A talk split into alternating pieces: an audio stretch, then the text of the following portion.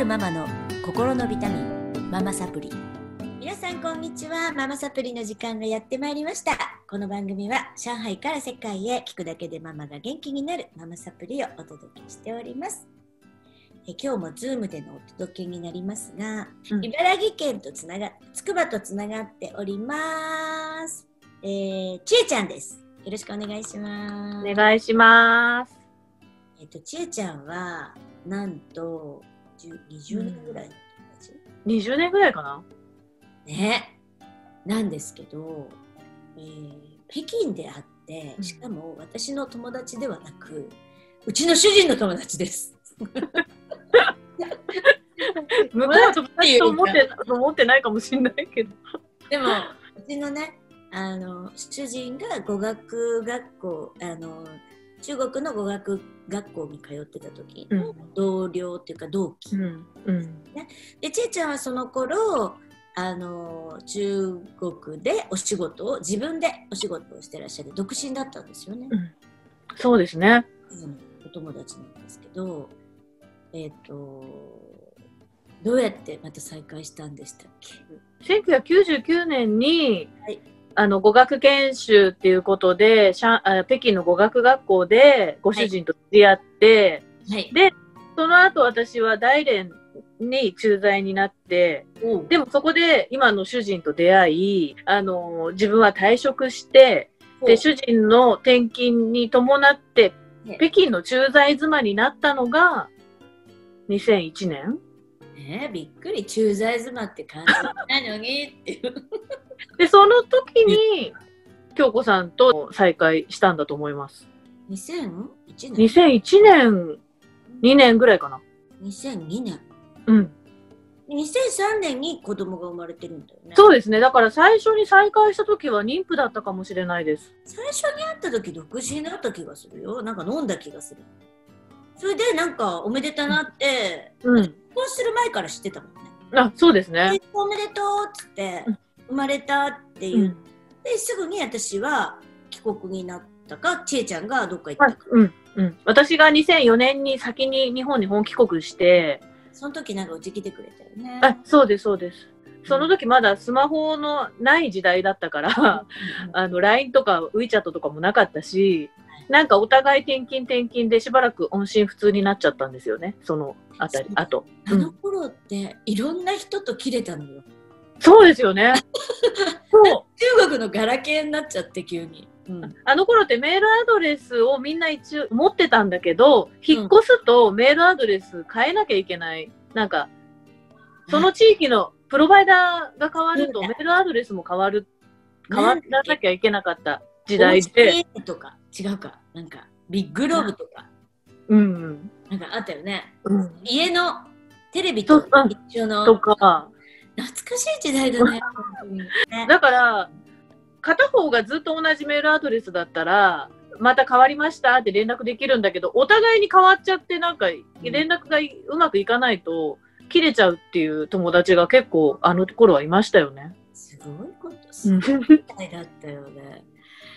でね切れちゃって、それで私たちも2005年に日本帰ってきたんですうんけど、また2011から上海行って、それでちえちゃんはなんで私を派遣してくれたんでしたっけ？で、私は2007年にはい。中国、中国の蘇州に転勤になって、蘇州も行ったんだよね。うんはい。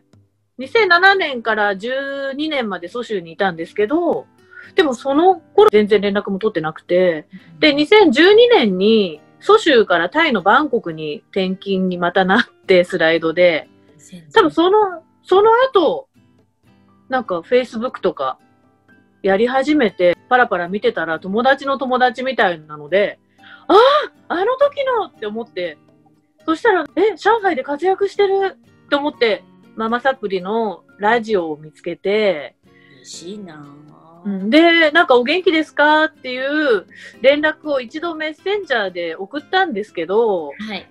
既読もつかず、あの失礼しました。それで、まあまあ、まあいいやと思って、京子さんとの連絡が復活する前にうん、すごいラジオ聞いてました。そう、嬉しい。それはなんで聞いて、聞いてくれるきっかけは何だったんですか？うん、ちょうどその時、あの、長女が、小学校3、4年生で、なんかもともとももう小さい時からちょっとませた子っていうか、もう大人びた子で、あの、私が割と子供っぽいところがあるので、はい。なんかもう本当にもう小さい時から手に負えなくて、もうずーっと悩んでたんですよ。今を振り返ったら4歳から 11, 11歳ぐらいまでが反抗期だったなって思うんですけど、うん。でも、本当に私の脳みその血管はいつ切れてもおかしくないってずっと思ってた時があって、頭に血が上って、もうどうしたらいいのかもわからないっていう時になたまたま多分ラジオに出会って、なんかもう繰り返し繰り返し聞いて、なんか癒されてました。嬉しい。なんか本当に。こういうラジオを作りたかったんだよね。うん。私も子育てしてた時にだってなんか子育て本とか読んでも、うん。なんか叱るなとかなんかいろいろ書いてあって分からなくなってくるから、うん私は漫画を読んでたんですよ。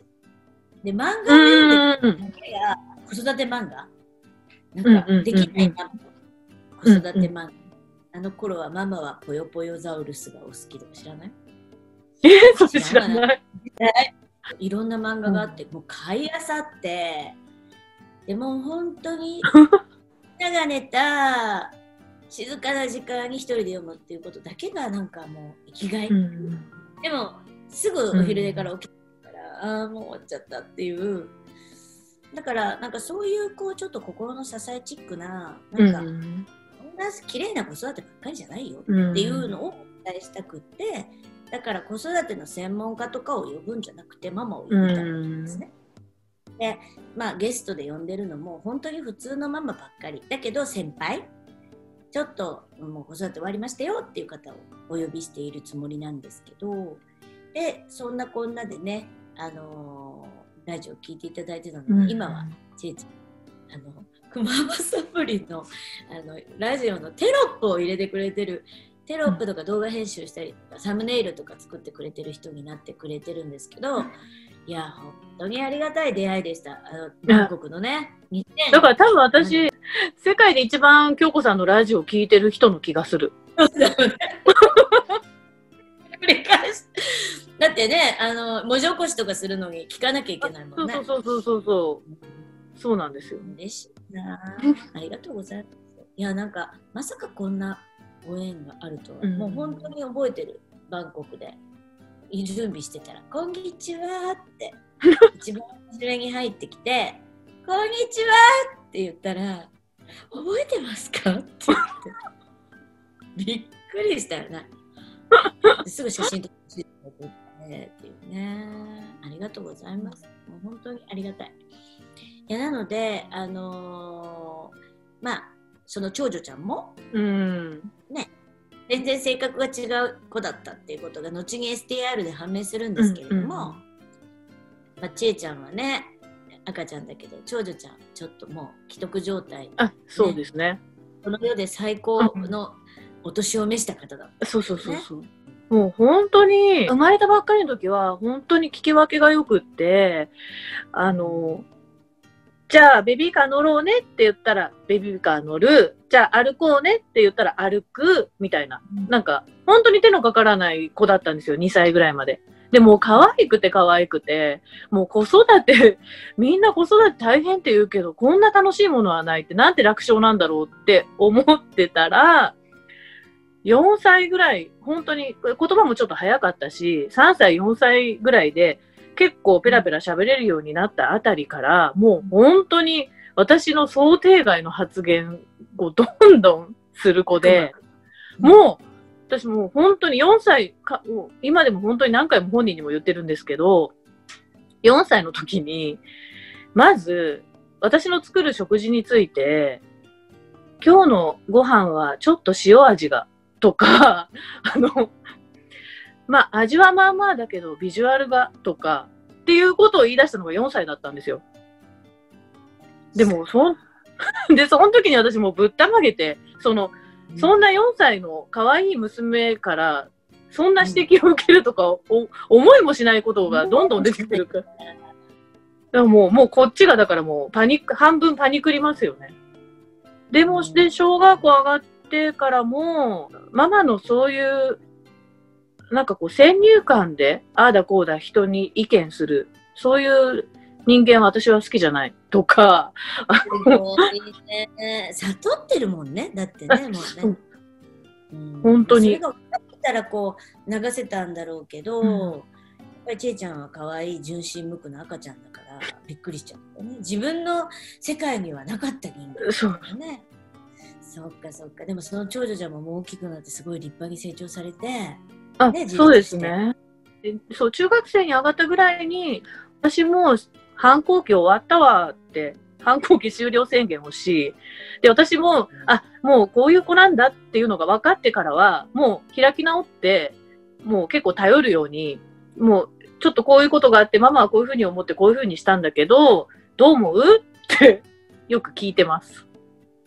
そしたらなんか、うん、いいと思うよとか言ってくれると、あ、よかったみたいな 感じで。まあそれもね、ちえちゃんとよくね、おしゃべりする中でなんか今お話ししてる、えっと、運気っていうのがすごい影響してて、もしかしたら1歳、2歳すごい良かったんです。うちもそうなのよ。でその後なんかデビルみたいになっちゃって。もだから暗黒の時代が訪れたんだけど多分ねあのその子のせいじゃなくてう、うん。人ってこう目に見えないこう波動とか運気によってこう支配されてるところってあって、まあ、それ SDR でもやっていくんですけれうども、ん。なんかそういうことをこう学んでるとちえちゃんもねこれからまたなんかその上のやつ学ぶとか言ってるけど、うん。学んでいくとなんか不可抗力うん。なんだってすごい思いますね。今振り返るとね、その時はもう必死のパッチでしたから、ななんとかしてこの子をこうまっとうにとかって思ってたけど、なんかやっぱりそうはならなかったし、えーなんか私はよくだから1歳2歳で三男がめちゃめちゃ可愛い赤ちゃんだったんですよ、うん。でね3歳ぐらいからおかしくなったの。本当に人を睨みつけてずーっと睨んでたり友達とすっごい喧嘩してえー帰ってきたりなんか荒れ荒れたのねうん。育てやすい子は3歳ぐらいから、うん、おかしくなるよとかって言ったりしてたんだけど、いやそれって正しくなくて運気による。本当に運気によるからあのただ言えることは、うん、とやっぱりねずーっといい人はいない。ずーっと悪い人もいない、それがどこで回ってくるかいい時がどこで回ってくるかっていうのはもう全然人それぞれなんですけどあのやっぱりそういうふうに考えるとうん。手放せるよ、うん。今考えるとね、うん、だからあー悪い時なんだなと思って眺めるとか、うん。流れに任すっていうことってすごい大事だな、あの子供に関しても自分に関してもね。うん。ます。でちょっとまとめちゃったけど。であの 来週も 来週もあのちえちゃんのところもね3人お子さんがいらっしゃってバラエティーに富んだお子さんがいらっしゃるのであの3人のお子さんの子育て聞いていきたいと思います。じゃああの今日はこの辺で終わりにしたいと思います。ありがとうございました。いかがでしたか？あなたが笑顔になっていただけたなら最高です。お子さんやパートナーシップのお悩みをズバリ解決。音声ガイド付き、あなたと家族の素質診断をなんとなんと無料でプレゼントしています。聞き逃さないようチャンネル登録もお願いしますね。それではまたお会いしましょう。